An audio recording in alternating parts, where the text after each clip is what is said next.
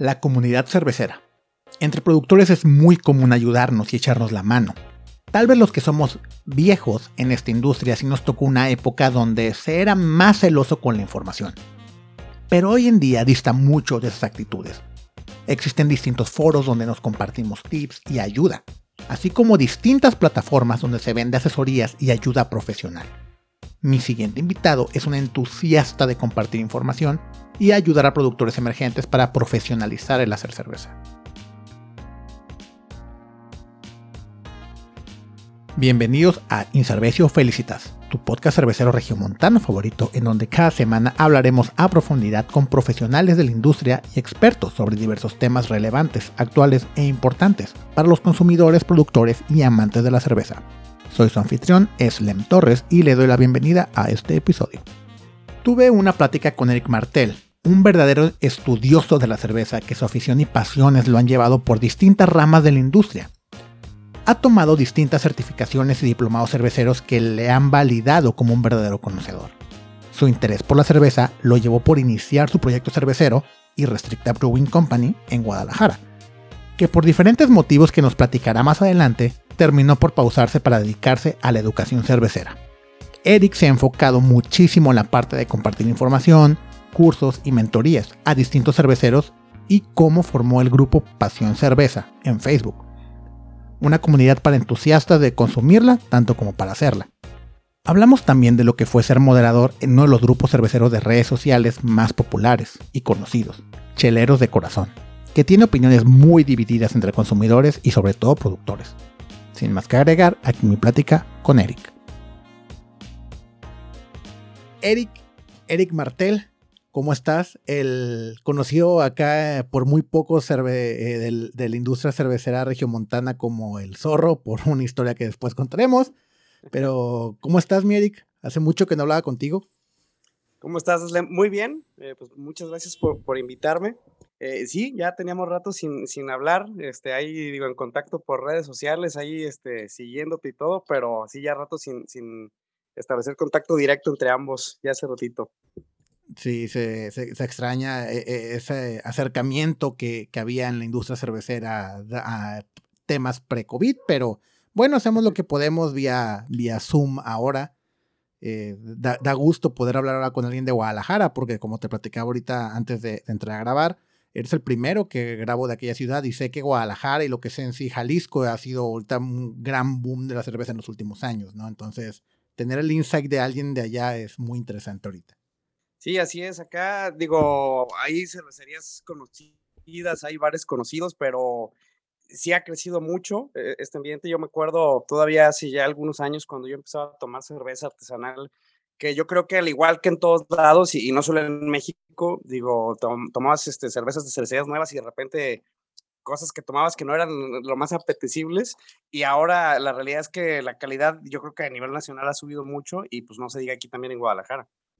Sí, es, sí me ha tocado probar sobre todo eh, un par de cervecerías que sí ya se encuentran a nivel nacional, que sí, de repente como que Guadalajara hubo, sobre todo al principio del inicio de esta revolución cervecera en el país, como que no fue muy notorio Guadalajara, pero de repente llegó y nos rebasó y, y se me hace muy interesante lo que están haciendo allá, entonces Primero que nada, quiero eh, que te presentes. Eh, digo, yo, yo te conozco desde por tu cervecería, como por tus cursos y el grupo en Facebook, pero me gustaría que los escuchas que no te conocen sepan qué haces y a qué te dedicas. Claro, Mislen. Pues bueno, eh, mi nombre es Eric Martel. no me dedico al 100% al tema de, de, la cerveza, pero conforme han pasado los años, cada vez me he ido involucrando más. Empecé a tomar cerveza artesanal, digamos que hace aproximadamente unos 14, 15 años, yo creo. Eh, yo trabajé para Cervecería Cuauhtémoc, yo trabajaba, nada que ver con cerveza, trabajaba en el tema de, auditoría, pero a raíz de ahí fue cuando me empecé a, involucrar más en el tema de la cerveza. Para ese, aquellos ayeres eh, comenzaban aquí en Guadalajara bares de, cerveza importada principalmente. Entonces yo me acuerdo que lo que más me llamaba la atención eh, pues, eran las etiquetas, empecé, empecé, a probar estilos, me empezaron a llamar la atención y es importante mencionar que antes de que yo trabajara en la cervecería hace 15 años, yo no tomaba una gota de alcohol, es nada. Eh, yo me, eh, toda mi, mi juventud sí que practicando taekwondo, entonces nada de alcohol tomaba.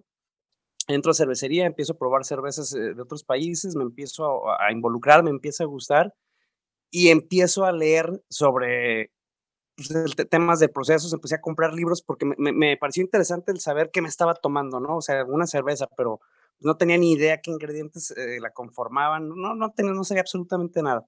Entonces empiezo a comprar libros, me empieza a gustar el tema del proceso, eh, me, empieza a, llamar mucho la atención probar estilos nuevos, empiezo a conocer que hay estilos nuevos y de esa forma poco a poco me voy involucrando. realmente se convirtió para mí en una pasión. Para mí la cerveza al día de hoy es una pasión. O me apasiona mucho la cerveza. Y más allá de eso, también me apasiona compartir eh, una cerveza, compartir conocimientos sobre cerveza. Este, yo creo que soy e, e, ese enfadoso que dicen los amigos, ay, ya viene este güey que va a hablar de, nada más de, cerveza. No es que nada más hable de ese tema, pero realmente me apasiona mucho. Este, y bueno, en base a eso, pues es como me empiezo a, interesar en temas de, estilos, empiezo a leer y de repente un día digo, pues bueno, ¿por qué no certificarme? Me gusta tanto, entonces este, me apasiona y me certifiqué como juez BJCP. Eh, actualmente soy Certified, que es el segundo nivel. También me certifiqué como Cicerón, que ahí nada más soy todavía el primer, el Beer Server, que es el primer nivel. Eh, después empiezo a tomar cursos porque de un momento de, repente dije, bueno, pues ¿por qué no empezar a hacer algún negocio que tenga que ver con la cerveza? Se me ocurrió el tema de importar, me metí a, un diplomado de temas de, de exportación e importación, vi que no era lo mío el tema de importar, este, entonces, pues bueno, digo, al, final el conocimiento nunca está de más. Y, pues de repente, ya con certificaciones, me, me, interesó el proceso. Entonces, de repente, este, pues hice mi, cochinito para eh, tomar varios cursos. Por ahí tomé el CIBEL, este, el curso consiste en tecnología cervecera de CIBEL, que, que lo tomé hace cinco años más o menos y pues en aquel tiempo ya era este, una inversión considerable. Sí, porque recuerdo que te metiste a ese curso y sí fue como que, pues, o sea, hiciste el curso completo, no fue como que un, un, digamos, un diplomado sencillo o nomás un curso de fin de semana, o sea, te aventaste el diplomado completo de Cibel, ¿no? Así es, exactamente, que eran aproximadamente, al día de hoy creo que siguen siendo tres meses, pero es una cantidad, eh, híjola, eh, absurda de información, es muchísima información para tres meses. Entonces, pues te, empapas sí o sí del tema del proceso. Antes de eso, debo admitir, y creo que fue un error, pero bueno, pues así se aprende. Yo no había hecho jamás cerveza antes de haber tomado ese, curso. Y, y por qué digo que a lo mejor eh, me arrepentí en su momento? Pues que evidentemente cuando empiezas a hacer cerveza, pues te empiezan a salir 10 mil dudas que pues ya no tenía yo opción de, de preguntar en el curso, porque en Cibel pagas, terminas tus tres meses y adiós, o sea, ya no hay asesoría ni nada. Pero pues la realidad es que me sirvió mucho, es un curso súper completo. Este, y pues ya, eh, soy muy autodidacta, leo, sigo tomando cursos, cada vez que puedo estoy tomando cursos. Ahorita este, estoy estudiando para una certificación del Institute of Brewing and Distilling de, Londres, eh, que es un examen sumamente difícil eh, y, caro también. Este, y bueno, pues tengo que platicarte que hice un intento ya eh, de este examen y no lo pude aprobar. Es bastante complicado. Madre. Sobre todo porque está muy enfocado, uno, en procesos o, digamos que en estilos y pues sí también en procesos eh, ingleses, porque pues es de, es de, allá, mucho de temas de cask o acondicionamiento en barril. Y, y dos, porque la realidad es que es un examen difícil, o sea, tiene una tasa de aprobación de menos del 50%. Entonces, este, sí es complicado. Y, y también eh, otro punto es que se enfoca más allá de los procesos de cervecería artesanal en procesos ya de cervecerías comerciales. Mucho tema de filtración, por ejemplo, que, que a mí al día de hoy no me ha tocado este, nunca filtrar una cerveza. Entonces son temas que se llegan a complicar un poco más. Pero bueno, pues ya estoy en eso y, pues estamos en, en, estudio constante para poder también aprobar ese, ese, esa certificación. Y pues la realidad es que todo es por el puro gusto y el puro placer y las puras ganas de compartir conocimiento, ¿eh? porque te digo que al día de hoy, como tal, no me dedico al 100% a este tema. Digo, lo que comentas ahorita, del, por ejemplo, ese examen suena bastante interesante porque si el 50% lo aplica y si es una información, o sea, te dan información y tú que ya has estudiado bastante al respecto, está bastante complicado. Y fíjate, hablaba con Luis Héctor Valdés hace un, un, par de episodios y platicábamos un poquito de esto de los cursos que pues de repente, o sobre todo temas ya muy sofisticados, ¿no? O, educación muy sofisticada, que por ejemplo el filtrado que mencionabas, que decían, oye, sí, es que es bien, es bien fácil, o sea, pásalo por la centrífuga. Y dices, ah, pues claro, tiene todo el sentido del mundo, pero una centrífuga te cuesta 10, 15, 20 mil dólares. Entonces no es como que un equipo que, siendo brutalmente honesto, sobre todo para los volúmenes que manejamos en México, es, no es permisible, o sea, es algo bastante complicado. Tal vez para una industria tan pues ahora sí que tan madura como lo es Europa o como los Estados Unidos, tiene más sentido. Pero mira, no sabía que estaba haciendo ese curso, qué interesante. Sí, está, está buenísimo y pues, sí es bastante complicado. Y, te digo que el año pasado, justamente el 2020, hice el primer intento y no, fue, negativo, pero dije, va, pues ya estoy en esto, no me va a ganar una certificación y la verdad es que sí me interesa. Eh, porque sí es bastante, bastante buena la información que viene ahí. digo, sigo aprendiendo mucho he tomado muchos cursos y sigo aprendiendo mucho en, este curso y pues ni modo, ¿no? A, darle, ya estoy en eso, así es que... Y, al, final también creo que toda esta información pues te puede servir para, sigue sirviendo para aportar algo en la industria, ¿no? Y, eso de aportar a mí me, me gusta mucho. Claro, al, final de cuentas, de nada te sirve saber si no lo compartes y si no, no haces que crezca. Claro, si no lo aplicas y en tu caso lo aplicas, pero también lo enseñas, ¿no? Exactamente. Sí, ese, ese tema del de, tema de la educación cervecera es un tema que también poco a poco me, empecé a meter mucho. Te digo, yo terminé mi, mi digo, para no, no, perder el hilo, terminé mi, mi curso de Cibel y pues dije, oh, oh, va, es momento de empezar a hacer cerveza, jamás con el objetivo de vender, jamás con el objetivo de tener mi propia cervecería, realmente simplemente por continuar aprendiendo la, todo este tema de la cultura cervecera. Y digamos que en algunas cosas soy algo tímido o algo inseguro. Entonces, a pesar de que ya había tomado par de cursos este, bastante buenos, no me animaba a hacer cerveza. Este, un día veo en una escuela de cocina de aquí de Guadalajara, que yo creo que, es que identificaron este tema del boom de la cerveza y empezaron a dar clases este, pues, presenciales. Pagué un curso, eh, también duró tres meses, iba todos los sábados. Me sirvió porque conocí gente muy interesante y, pero en lo, en lo, que más me sirvió, y, no, y digo, no importa que dé el nombre porque ya esa escuela ya no existe, pero para lo que realmente me sirvió es para animarme a que si había gente que no tenía la menor idea y hacía cerveza, pues ¿por qué yo no? Que, que ya tenía más conocimiento teórico que mucha gente. O sea, ese curso realmente, eh, temáticamente teóricamente estaba muy bueno, pero la realidad es que, pues no, uno no, no sabían hacer cerveza no hubo lote que hiciéramos que no se nos contaminara. Ok. Eh, lote que hacíamos, lote que llegábamos la, la, siguiente semana y veíamos una gran cantidad de, hongos nadando en nuestro, en nuestro mosto o en nuestra cerveza.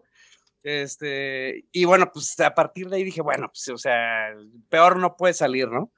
Eh, un muy buen amigo de ese curso, que es este sommelier eh, de acá de Guadalajara, pero actualmente vive en Los Cabos, tiene un bar allá este, se animó conmigo, me dijo, va, pues entre los dos vamos a empezar a hacer. Yo ya tenía mi equipo, para eso mi, primer equipo que me compré fue un equipo de 70 litros, este, acero inoxidable, eh, con mi falso fondo. Pues la verdad es que estaba bastante bien. Mi, primer quemador fue un quemador Bleachman, que, que, al día de hoy todavía sigo utilizando y es magnífico quemador. Y nos animamos a empezar a hacer cerveza los sábados. Mi primer cerveza estoy hablando más o menos como hace más o menos cinco años, fue una Black IPA, eh, que es mi estilo favorito. Y digamos que fue el estilo por el que dije, va, quiero empezar a hacer cerveza. Las Black IPA me encantan. Digo, lamentablemente no es un estilo que sea tan, tan comercial, pero al día de hoy sí hay, se está retomando un poco y están sacando nuevas Black IPAs. Sí, tiene como... Fue el primer estilo que dije, sí, fue el primer estilo que dije, va, eh, por este estilo sí hago cerveza. Chingón. Sí, de hecho las Black IPAs eh, tendrán menos de un año que... Yo creo que fue un tema de que en pandemia mucha gente estaba comprando cervezas nuevas y nuevas y nuevas y el mercado te lo exigía. Que los mismos americanos y los mexicanos dijimos, güey, pues ya nos acabamos los estilos, ¿qué sigue? Y si retomamos el Black IPA al inicio de los 2000 va. Que ya ves que Digo, yo lancé una a mediados de año y tú me contactaste de que, oye, me mandas y que ya luego, y luego ya no te busqué, disculpa. Yo soy sí, ya me quedé con ganas de probarla. Sí, yo soy un pésimo vendedor, pero sale el siguiente mes. De, hecho, el siguiente ah, mes sacamos, sacamos Black IPA y sacamos doble IPA, entonces ahí, ahí te mando una. Soy un muy mal vendedor, la verdad es que yo soy pésimo para dar seguimientos. Yo nada más, a mí nada más pónganme a hacer chévere, güey. A mí toda la parte administrativa y ventas soy una... Y eso no, eso no, no, te, no te emociona. Pues no es que no me emocione, güey. De repente me dicen, ah, güey, por ejemplo, hubo, ahorita que sacamos unas playeras para esto del podcast, para financiarlo, eh, eh, me mandó un mensaje un chavo de que, oye, no me tomaste mi pedido. Y yo, ah, la madre, discúlpame, porque me, nada más me mandó un mensaje de que, oye, cuando saques playeras, avísame. Y yo, sí, claro. Y se me olvidó completamente. no, ah, ese estilo me gusta tanto, Slim, que cuando yo veo una Black IPA de quien sea, la compro. Y, y si sé o, la cervecería me gusta mucho, pues sí me compro por lo menos dos, tres, cuatro. O sea, y más porque yo sé que son estilos que, que se elaboran de forma limitada, un, un lote quizá, y, ya no vuelve a salir. Entonces, este, como yo sí los disfruto mucho, pues sí, sí trato de, de, de surtirme. Y pues ahora digo, acaban de sacar hace poquito Stone, no sé si te tocó probar, has probado la, su Black IPA. Sí, de, de hecho mi Black IPA está completamente inspirada en esa IPA. Ah, pues la, que yo hice, la primera que yo hice, también estaba inspirada en esa. Yo creo que, pues en su momento fue la mejor Black IPA del mundo. En Raid Birken aquí ayer sí era una fuente muy confiable. Este, era la, número uno. Y era de muy fácil eh, conseguirla muy fácil, digo, en Estados Unidos al menos, pero podías ir a, digo, o sea, yo iba aquí a la frontera que pues es una ciudad olvidada por Dios y, encontrabas la Black IPA de Stone.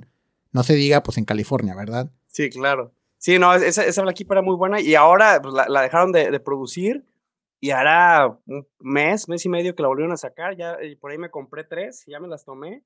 Este, muy buena Black A lo mejor no como la recordaba, pero para nada mala.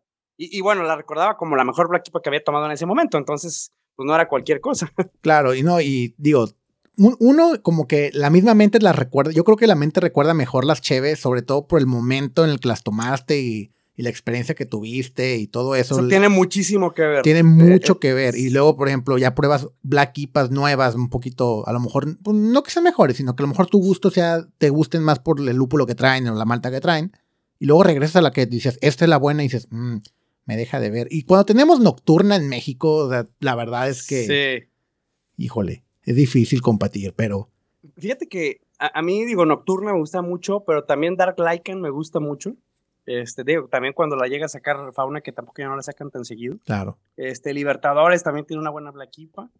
Este, y, bueno, en, su momento, ya posteriormente, ahorita platicaré un poquito de eso, pero cuando participaba activamente este, en una cervecería que, que inicié con un socio mío, pues también nuestro primer estilo eh, que comercializamos fue la, fue, pues, la Black basada en, en la receta que, que, yo empecé a hacer como homebrewer nomás para darnos una idea más o menos en el calendario, en fechas, ¿cuándo empezó ese proyecto?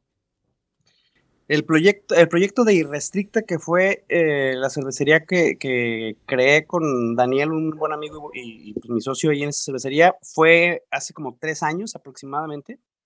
Eh, yo ya tenía rato haciendo, pues como un año y medio, dos años haciendo cerveza aquí en mi casa, pero no hacía, eh, la, la, ahora sí que no hacía mucho hacía por ahí los sábados y no todos, porque bueno, pues hacía aquí en mi patio, este, literal el sábado que yo hacía cerveza, mi esposa se iba con mis suegros, este, se iba en la mañana, regresaba tipo 7, 8 de la noche, y pues ahí me tenías haciendo el quehacer para que no viera todo el tiradero que dejaba hacer cerveza aquí en la casa.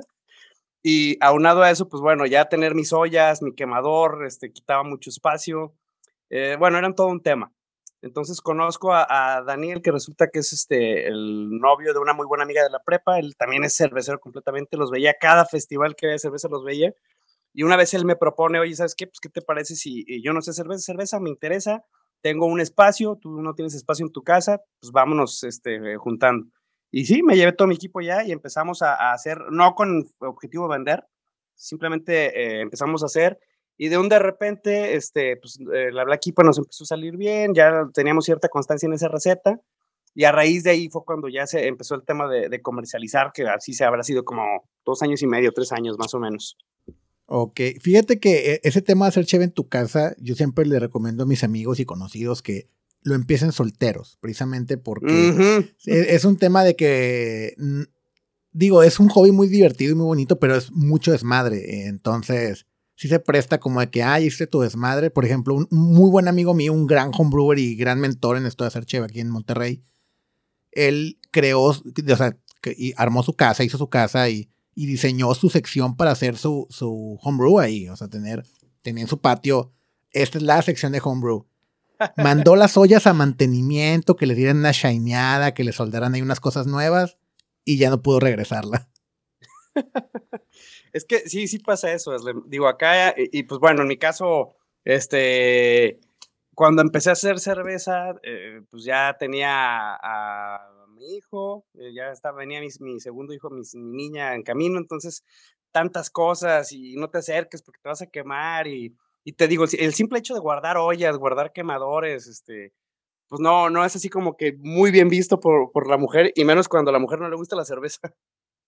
Ah, bueno, eso ya es un tema que le mete otra capa de complejidad, entonces. Exactamente. Sí, porque por ejemplo, también acabo de tener una conversación con, con Cervecería Arellanos y pues por ejemplo ellos que los dos son gran apasionados, pues los dos eran como que empujándose en eso, pero sí, como que tiene que ser ese combo para que no haya problemas. Facilite. Claro, para que facilite. entonces, para, para mí ese ya era un tema este, y después le compré a un muy buen amigo, este, me acuerdo, un, quemador que él mandó a hacer, pero bueno, era, un, era más que un quemador, porque era, tenía literal para las tres ollas, el quemador él lo hizo como a su gusto, pero pues era una cosa ahí que parecía como de menudería, literal, me abarcaba todo el patio, entonces, no, no, no, sí se empezó a volver un tema. Entonces, en el momento que Daniel me dice, oye, pues trae tus para acá y acá empezamos a hacer, no lo, no lo pensé dos veces. Nos fuimos para allá a empezar a hacer cerveza. Fabuloso. Y me imagino, y bueno, y ese proyecto eh, me comentabas que pues lo has mantenido un poquito ahorita tranquilo, ¿no? Por tema de. Sí, sí, digamos que este empezamos pues con, muchas ganas al momento que empezamos a decidir eh, comercializar. Por ahí tuvimos eh, oportunidad de hacer algunas colaboraciones. la primera colaboración que hicimos fue con Madueño, una Black Neipa, casi cuando empezamos. Eh, nosotros pues hacíamos la Black Ipa y Madueño pues muy famoso por sus neipas, entonces hicimos una Black Neipa. La hicimos en, en nuestro equipo, que todavía seguimos utilizando el equipo que yo tenía cuando, pues cuando empecé de 70 litros, entonces la colaboración fue una colaboración de 50 litros literal, dos barriles. Pero bueno, Madueño vino aquí a hacer otras colaboraciones a Guadalajara, entonces pues bueno, se, prestó. Después este, hicimos colaboración también con Mamut eh, y Cuatro Plumas de aquí de Guadalajara. Ya la, hicimos en las instalaciones de Cuatro Plumas, entonces esa ya fue un poquito mayor.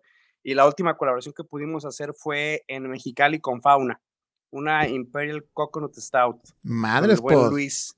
Pues tenías muy, buen repertorio ahí de colaboraciones, ¿eh? sí, porque cuando uno empieza, pues siempre es como que, ah, la colaboración con mi compa, el que también está chiquito y que empezamos a ser chévere juntos y cosas un poquito pues más reservadas, ¿no? Porque es difícil, eh, sobre todo ponerte de acuerdo con cervecerías que aunque sean tus amigos, pues son más grandes y tienen otro tipo de compromisos, ¿no? Pero entonces tú te aventaste directo a los golpes. Chido. Fíjate que, digamos que también facilitó mucho dos cosas. Una, que un, muy buen amigo aquí en Guadalajara, eh, dueño de, un bar, de dos bares que son bastante reconocidos, este Tap Station y Craft, eh, él tiene pues, muy buen, mucho contacto con cervecerías, él nos pudo apoyar a, la, a la, colaboración tanto con Madueño como con este, Mamut. Y pues eh, ahora sí que él nos, nos, apoyó mucho en ese tema.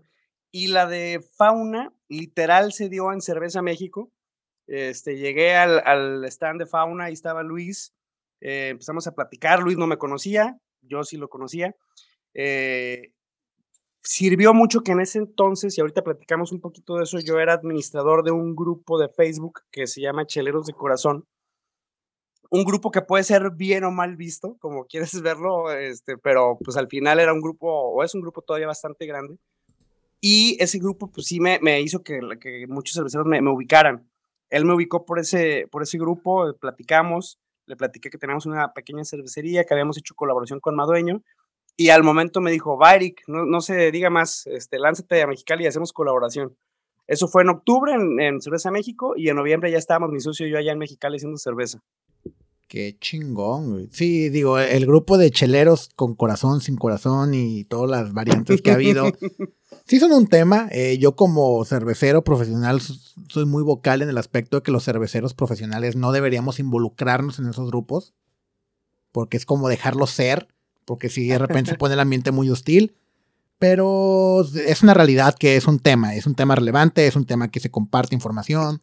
Que ahí ves cuál cervecería es la que está sonando cuál la destrozan. Entonces, eh, es un buen tema como para saber tendencias. Te ayuda por poquito a saber un poquito de tendencias. Sí, como sobre, sobre todo en lo particular en el nicho, muy nicho eh, del beer geek, no, no tanto el consumidor general, pero es el beer geek, beer geek está ahí y comenta y es activo. Entonces, sí, sí tiene, digo, a pesar de que yo no fomento mucho el, el ser parte de ello, pero sí creo que tiene un valor importante. Sí, te, voy a platicar un poquito el tema de, estos grupos sociales, de redes sociales. Yo me acuerdo, pues ya eh, hace cinco años más o menos, que yo estaba haciendo que empecé a hacer cerveza, que tomé mi curso, que yo ya estaba muy metido en el tema de, la pasión cervecera. Me contacta de repente, bueno, yo, yo estaba, pertenecía a un par de grupos de Estados Unidos porque siempre me ha gustado reseñar. Eh, disfruto mucho reseñar una cerveza y, no me refiero a reseñar, una reseña profesional de juez BJCP, no, no, lo que vas percibiendo, lo que, lo que sientes, y me gusta animar a la gente que, a que suba sus reseñas, porque eso, me apasiona, me gusta. Entonces, yo ya subía mis reseñas a este grupo, a un par de grupos de Estados Unidos, y de repente me contacta un chavo que la verdad yo no conocía. Este, se presenta, me dice, oye, pues yo estoy creando un grupo eh, de Facebook aquí en, en Guadalajara y vi que estás en estos dos grupos de Estados Unidos, yo también estoy ahí y pues me gustaría invitarte a este grupo a que seas este administrador conmigo. Eh, pues aparte tienes muchos contactos para que los invites. Entonces me invita a ser parte de Chileros de Corazón. Cuando yo entré, el grupo se acababa de, iniciar, yo creo que eran como 500 personas. Y duré cinco años como administrador de ese grupo. Y bueno, pues el, el grupo al día de hoy tiene 23 mil personas más o menos. Pero ese crecimiento también, este, digamos que hizo que también el grupo perdiera un poco el rumbo y pues controlar tanta gente ya realmente resulta imposible. Entonces se perdió el objetivo del grupo, eh, empezaban demasiadas este, temas de, pues hasta de bullying, eh, de destrozar cervecerías a diestra y siniestra, y pues ese jamás fue el objetivo, por lo menos no el mío. Entonces es por ese tema que decido desvincularme de ese grupo el año pasado. Ya, es reciente que tú ahí marcaste línea, ¿no? Entonces. Sí, sí, sí, este, platicando yo alguna vez con el otro chavo que me invitó, que era el otro administrador, yo sí le decía, oye, ¿sabes qué? Pues el tema no es el crecimiento, o sea, no, no nos debería interesar el crecimiento, sino la cultura cervecera. Pero pues sí teníamos ahí visiones muy, muy diferentes y sí cuando decidí ya hacerme un lado, pero quieras o no, ese grupo, pues la realidad es que sí, sí me, me ayudó a, tener muchos contactos, a conocer mucha gente. Para aquel entonces también yo viajaba mucho por mi trabajo por ahí me, me, acuerdo que me tocó hacer un par de viajes a Monterrey, que por ahí tuve oportunidad de, verlos en unos barecillos. Este, y diario que viajaba, pues me ponía a ver dónde hay bares, dónde hay cervecerías, al lugar que voy a ir. Y pues también eso me, me ayudó a pues, conocer a mucha gente, ¿no? Pero el grupo, pues quieras o no, sí, sí también fue parte de eso. Claro, sí, al, al, final de cuentas, digo, sobre todo cuando empezaba que estaba en un ambiente un poquito menos hostil o bastante menos hostil, sí era una referencia y ahorita sí es más, si llega alguien más como yo soy alguien head honcho en Chilero de Corazón, creo que tiene menos peso que hace 5, 4, 3 años, ¿no? Pero bueno, e, eso, explica, eso, eso explica mucho de, pues vaya, lo que te ayudó en, en conocer más gente, tener como una tarjeta de presentación y una validez, ¿no? Sí, te digo que, que, me tocaba gente como tú, ¿eh? O sea, llegabas y, ay, pues tú eres el, el, famoso administrador de este grupo, sí. No, bueno, pues te saludaban bien y todo, pero desde la cara veías como que no, ese grupo no es lo mío y, y, hasta lo medio odio. pero pues es parte de, ¿no? Claro, claro. Y, pero digo, las relaciones que me, que me, ayudó a hacer, y, no solo eso, el hecho de viajar, de ir a, a, bares, a cervecerías, pues es algo que, que al día de hoy eh, sí agradezco porque sí conozco mucha gente. Digo, gracias a redes sociales, por ahí recuerdo que los conocía a ustedes y mudo cuando hacían sus, sus tours a San Diego, que por ahí me tocó hacer uno con ustedes y pues fue donde los, los conocí y supe. Y, fíjate que más o menos para esas fechas supe que no era el único loco que le encantaba y le apasionaba la cerveza. ok, sí, eh, habíamos, er, éramos un, un, cuadro chico, pero muy entusiasta y ahorita pues ya es un monstruo esta, tendencia de la microcervecería. Y bueno, entonces tú dejas un poquito el tema de, hacer cerveza comercialmente. Así es, me, digamos que me metí mucho en el tema de, educación cervecera. Este, y, también, eh, digamos que gracias a las redes sociales, eh, hace pues, ya casi dos años, un día recibo una, un inbox, digamos, este, Facebook, de una persona que estaba organizando o iniciando un proyecto en Colombia de clases eh, de elaboración de cerveza online. De hecho, yo me acuerdo, es, un diplomado, se llama Diplomado eh, Integral en Microcervecería. Cuando sale, a mí me empezaron a, llegar muchas este, notificaciones de ese diplomado. Vi el, el temario, me gustó. Incluso consideré hacerlo, pero por una u otra situación ya no lo hice este, y bueno, el dueño del proyecto me contacta y me dice, oye, sabes que estoy viendo tu perfil, estoy viendo que eres juez, estoy viendo que has tomado varios cursos y me interesa que colabores conmigo en mi proyecto. Este proyecto se llama Escuela Cervecera. Eh, entonces, este, pues bueno, hicimos una, una, una llamada, me, me, platicó que quería que le ayudaran en un diplomado, sus diplomados duran tres meses, más o menos eh, este, igual que el, el diplomado que yo tomé en Cibel. Y bueno, pues la intención era que le ayudaran en un diplomado tres meses a contestar eh, preguntas de todos los alumnos, a hacer algunos en vivo ahí este, solucionando dudas. Le dije, va, órale, eh, trabajamos esos tres meses.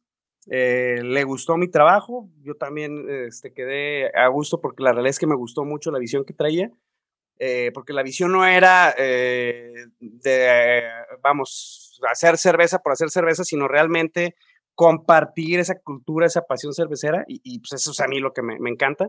Y pues a partir de ahí me ofrece trabajar ya con él eh, de tiempo, no de tiempo completo, pero digamos que medio tiempo.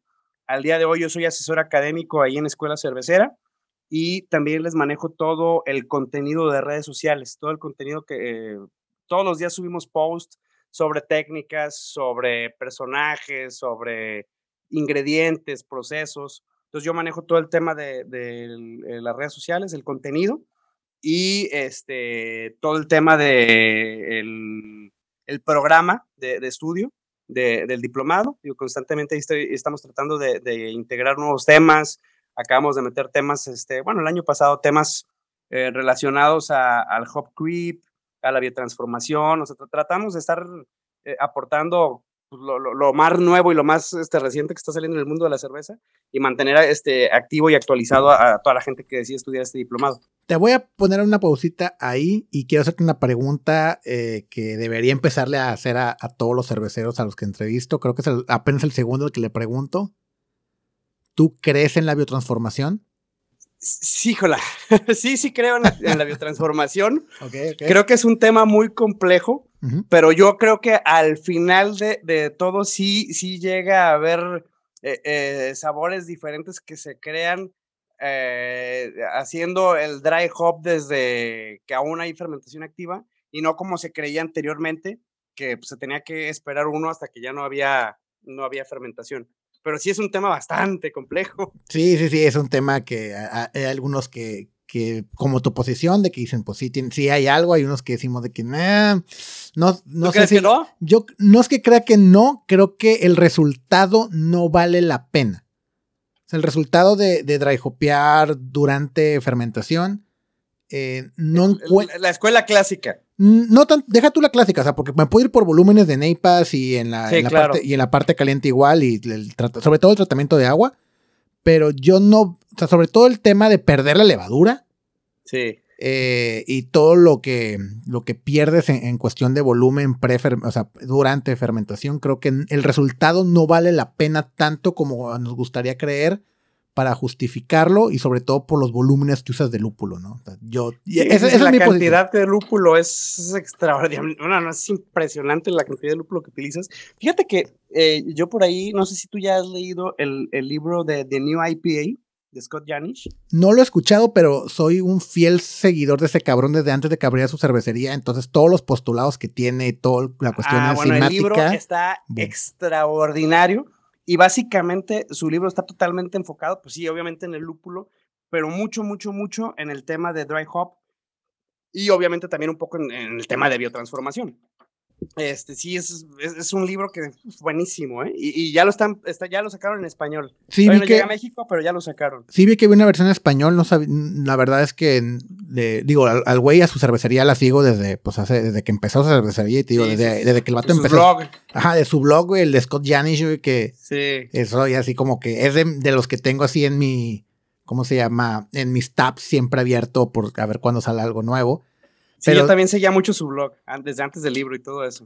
y por ejemplo, de él aprendí mucho a usar enzimas, sobre todo para la parte de, de cuando metes frutas y aromas y mm, lúpulos. E, e, ese es un truco ahí que no, no muchos hablamos de ello, pero se me hace maravilloso lo que hacen ellos con el lúpulo. Pero fíjate que he tenido mucha intención de comprar el libro. Desafortunadamente no he comprado muchos libros cerveceros últimamente pero sí lo tengo en mi, en mi lista de pendientes. Sí, ese libro en español, el proyecto lo trae, este, ay, se me fue el, apellido, se llama Carlos, es un panameño, un buen amigo, este, juez, y es parte del proyecto. De hecho, en cuanto iban a sacarlo, me, me, habló y me dijo, oye, ¿qué crees? Vamos a, estamos haciendo una nueva editorial que se llama Libros de Guarda, este, y bueno, pues la, idea, la intención es eh, sacar libros eh, en español, o sea, traducidos. Incluso en este, en este libro participa Scott Janish y tiene ahí este, algunos nuevos temas. Eh, entonces, bueno, pues yo tengo ya la, la, versión en inglés, pero pues sí, también habrá que comprar esta, esta versión en español. Claro, va a ser, va a ser interesante ver cómo, cómo se traducen muchos términos. Y digo, creo que es una gran ventaja porque desafortunadamente aún hoy en día el dominar el inglés a nivel técnico. Porque una cosa es que lo aprendas como que, bueno, voy de shopping. Y otra cosa es ya cuando lo ves a nivel técnico, no todos tienen la fortuna de poderlo usar con tanta facilidad. Entonces, como la mayoría de los libros y los postulados y post en blogs, aunque sean técnicos o sean medio eh, caseros, todo lo que hay de, de, research, de doctorados, pues casi todo es en inglés. Entonces, sí, sí dificulta mucho, sobre todo en Latinoamérica, porque a veces nos centramos solamente los que vivimos en Monterrey, Ciudad de México, Guadalajara, la Tijuana, que el inglés es un poquito más fácil, o, no que sea fácil, sino que estamos más en contacto. Pero te vas a otros lugares que, pues a lo mejor no es como que tan, tan estudiado, o sobre todo en Latinoamérica, entre más te vayas al sur, pues menos les importa aprender inglés, ¿no? Entonces yo creo que e, eso es un gran impulso que alguien se anime a traducirlos, traducirlos bien y de la manera legal, va a ayudar un boom muy cabrón. Espero que, suceda antes de lo que me gustaría. Sí, así es. De, hecho, ellos ya traen intención de. Ya hay incluso varios libros que, van a, ellos a, traducir al español y son de la American Books Association. Creo que si mal no recuerdo, también este José Carlos, José Carlos eh, Blanco me platicó que iban a traducir el The Gist, que yo creo que es el mejor libro que yo he leído de levaduras y de proceso de fermentación acotado a cerveza. para mí es un extraordinario libro y si mal no recuerdo también me comentó que ese, estaba en los planes también de, traducirlo. Sí, esa madre es esencial para, sobre todo ese, eh, la verdad es que los cuatro libros de, los insumos, ese se me hace el crítico que todos tienes que... es el mejor, es el mejor de los cuatro. Ajá, entonces como que, es, y es el más importante, porque al final de cuentas si no tienes una buena levadura, por más que le atines al agua y el lúpulo y la malta, pues se te va el diablo la cerveza. Con lo demás es importante, pero es más permisivo tener errores. De acuerdo. Sí, sí, sí, tú puedes hacer todo en tu brew day perfecto, pero si tu fermentación no es la adecuada, pues ya valió todo. Claro, porque nosotros no hacemos cerveza, hacemos mosto. La levadura es la que hace la cheve. Coincido totalmente contigo, Slen. Y bueno, eh, para no quitarte más tu tiempo, eh, ¿dónde podemos encontrarte para todo el tema de información y educación? Eh, todo lo que te estás dedicando ahorita un poquito más en forma. Pues mira, eh, a raíz también de, este tema de, educación cervecera que me tocó hacer eh, varios, mm, daba clases los miércoles por parte de Escuela Cervecera, clases gratuitas los miércoles. Entonces empecé a tener como que muchos seguidores, entonces al final me buscaban en mis redes personales y decidí hacer, crear una, una página de Facebook este, tal cual me encuentran como Beer y eh, las últimas letras de Beer, ER, ahí comienza mi nombre, Eric. Beeric-Martel, tanto en Instagram como en la página de, Facebook. Y bueno, en esa página comparto toda la información que, me es posible, eh, cursos. eh, por ahí he tenido la oportunidad también de colaborar con unas páginas eh, de internet, unos sitios bastante reconocidos, por lo menos que a mí me gustan mucho, escribiendo algunos artículos de cerveza. Uno es con espuma y otro es de Beer Times. Y también ahí este, todos los, los artículos que he podido eh, o que voy haciendo, pues también ahí los voy compartiendo, información, este, información ligada al, al último grupo que, que actualmente estoy eh, administrando, después de, de Cheleros de Corazón, eh, abrí un grupo junto con unos muy buenos amigos eh, que se llama Pasión Cerveza. Y en este grupo sí estamos completamente dedicados, dedicados al tema de, la pasión cervecera como tal, de la cultura cervecera. Entonces, bueno, todo lo, lo, posteo en, en, mis redes. Digo, ya eh, nada más para, para, comentarte en este grupo de Pasión Cerveza, como realmente sí nos interesa, no que crezca el grupo, sino que sea una, un, un tema en el que se comparte información eh, pues, relevante del mundo de la cerveza. Acabamos de hacer una, una dinámica de reseñas. La, idea es que nada más reseñaras tu cerveza con un hashtag. Todos eh, las reseñas participaban y al final logramos tener un panel de jueces de lujo para que ellos fueran los que definieran cuáles eran las cinco reseñas ganadoras. Las cinco reseñas ganadoras ganaron un libro digital del mundo de la cerveza, obviamente, a escoger entre 15 libros. Y digo, ahí nada más para, para platicarte, algunos de nuestros jueces fueron Mikkel de Mikeller, Jan Van Roy de Cantillón, este, bueno, Ricardo Aftica de Juguetes Perdidos, de aquí de Guadalajara estuvo eh, Alejo Alejandro Magallanes, el director de Loba, eh, John Palmer, Peter Cien de Alesmith, por mencionar algunos, Boris de Mesones de España. Entonces, eso también nos ayuda a que la gente vea que, que todos esos personajes a los cuales pues, hasta incluso llega a admirar, pues son este, personajes pues, que también aportan en el mundo de la cerveza todavía hasta el día de hoy. Madre, sí tenías ahí un repertorio gigantesco en cuestión de, de cultura cervecera, ¿eh? Sí, no era y, cualquier la cosa. realidad es que es, e, e, eso es lo que nos interesa, o sea, la cultura cervecera y compartir y compartir información, compartir conocimiento, amigos, digo, pues al final todo esto este, te, te genera muy buenas amistades. Fíjate, por ahí de los que me, me faltaban mencionar, de, de, los que nos eh, ayudaron, está Ignacio Castro, de Cervecería 35 de Costa Rica, Stephen Beaumont, escritor de varios libros por ahí, The World Atlas of Beer, entre otros, este, Jamil Sainshead, que es el autor justamente del escritor o el autor de Yeast y tiene su cervecería Heretic Brewing. Este, pues hay nada más este, unos cuantos jueces. Y lo más padre es que todavía estos jueces no, no crees que es nada más así, ah, pues estos son mis cinco este, reseñas que más me gustaron, sino muchos todavía, oye, pues mira, el grupo, dale este mensaje, les quiero, quiero darles algunos tips de cómo sigan reseñando. Este, incluso Boris de Mesones nos, nos, mandó por ahí un video que subimos al grupo eh, dándoles este, tips de cómo hagan sus reseñas. Y pues digo, es algo que, que, la gente agradece mucho. Y pues todo esto es gratuito, o sea, no, no cobramos absolutamente nada ni nos interesa, es simplemente por la pasión y la, por la cultura cervecera. Wow, no, sí está increíble. Entonces, bueno, eh, solamente para cerrar, eh, ¿dónde nos puedes pasar el, bueno, me pasas los links para ponerlos en, en, la información de este podcast, pero también nos puedes mencionar cómo los encuentran en Facebook. Sí, Biric-Martel, este, y el grupo es Pasión Cerveza. Biric tanto en Instagram como en Facebook, pero te paso este, los links ahí para que los puedas compartir. Perfecto. Pues, bueno, Eric, eh, no sé si te gustaría agregar algo más a, a la plática.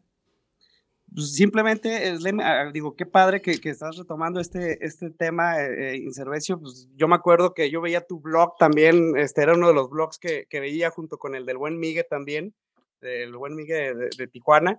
Este, y bueno, pues ahora eh, en podcast, qué padre que lo estás retomando porque yo creo que todo este tipo de, de vamos, de, blog, podcast, podcast que, que, incentivan la cultura cervecera, bienvenidos los que sean.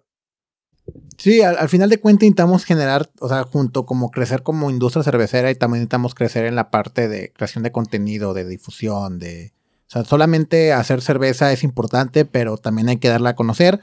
Eh, a mí me hubiera encantado que alguien hiciera esto. Eh, yo esperaba con muchas ansias que alguien en México se dedicara a esto y viendo que estábamos muy lentos en el aspecto, dije, chingue su madre, ahorita tenía tiempo, me la viento y espero eh, tanto, digo, está el de On Tap ahí en Tijuana, está el de Gambrinus ahorita en México. Uh -huh. Entonces espero que estos, eh, que entre, sobre todo que entrevistes a cerveceros y que hables con gente clave para que antojes a los demás, a los escuchas a, a buscar sus cervezas y a aspirar a ser cerveceros, eh, fomente el que se haya una más generación de contenido.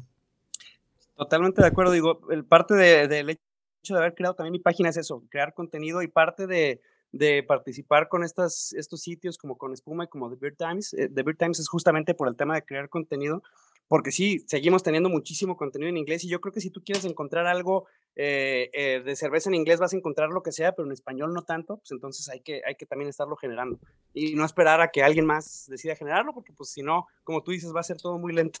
Sí, de, de hecho, dato chistoso, antes de Incervecio yo empecé a escribir con espuma también.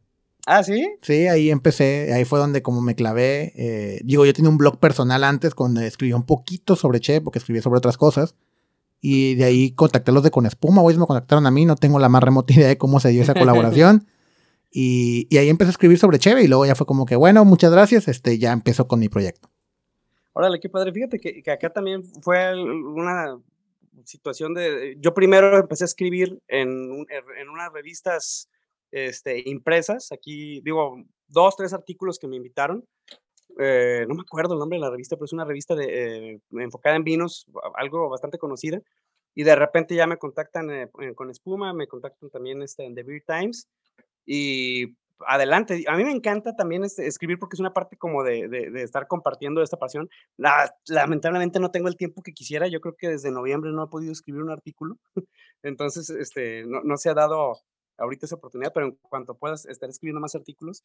Y, digo, el único tema que sí se vio, eh, ya para cerrar, afectado eh, en mis labores que hacía en el tema de la cerveza con esto del COVID, fue tema de catas. Eh, me, gusta dar muchas catas y, me, me, empezaron a contratar mucho, sobre todo en empresas, este, para hacer catas o incluso en, constructoras que iban a inaugurar sus edificios a la venta y, y iba gente y le dabas una cata de tres o cuatro estilos de cerveza padrísimo. Y bueno, pues eso del COVID sí, sí vino a, mermar eso. Y bueno, fue cuando decidí empezar a escribir un poquito más. Lamentablemente ahorita ya con más actividades, pues ya se está complicando un poco.